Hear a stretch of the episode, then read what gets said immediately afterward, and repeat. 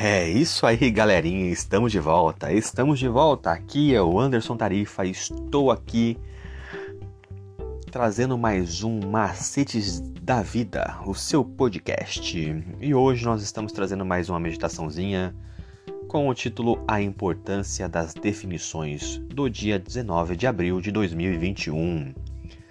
Ouçam para apreciar a mensagem do Salmo 103 é importante lembrar que, na época em que foi escrito, Yahvé ainda demoraria cerca de mil anos para vir à Terra como ser humano.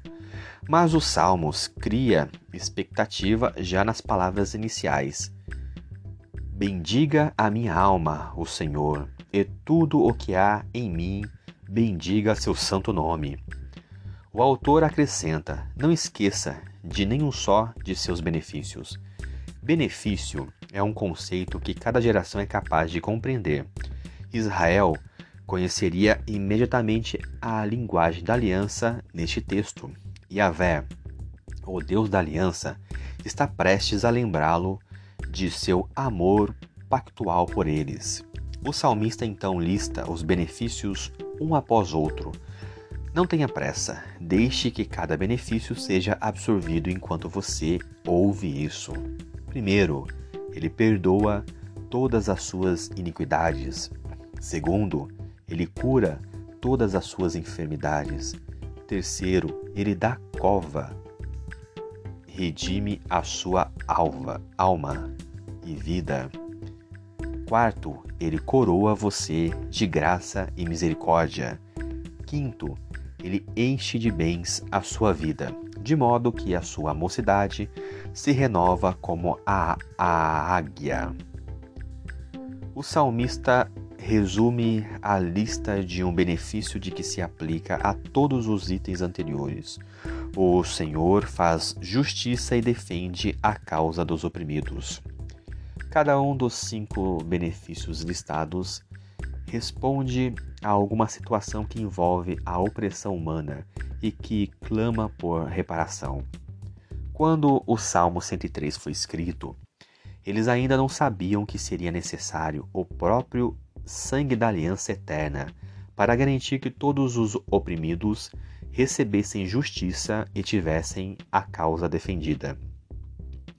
O terceiro item da lista, Deus da cova, redime a sua vida, deixa em evidência que não conseguimos nos livrar de nossa mortalidade sem Ele.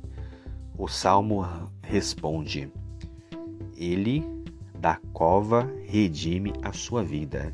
E não só isso, mas também coroa você graça e misericórdia. Da maior profundidade às mais insondáveis alturas. O eco de Paulo. Em Romanos 5,2 diz: Onde aumentou o pecado, aumentou muito mais ainda a graça. Era mais expressivo porque em seus dias a aliança já havia sido confirmada com o próprio sangue da aliança eterna. A graça já era evento histórico.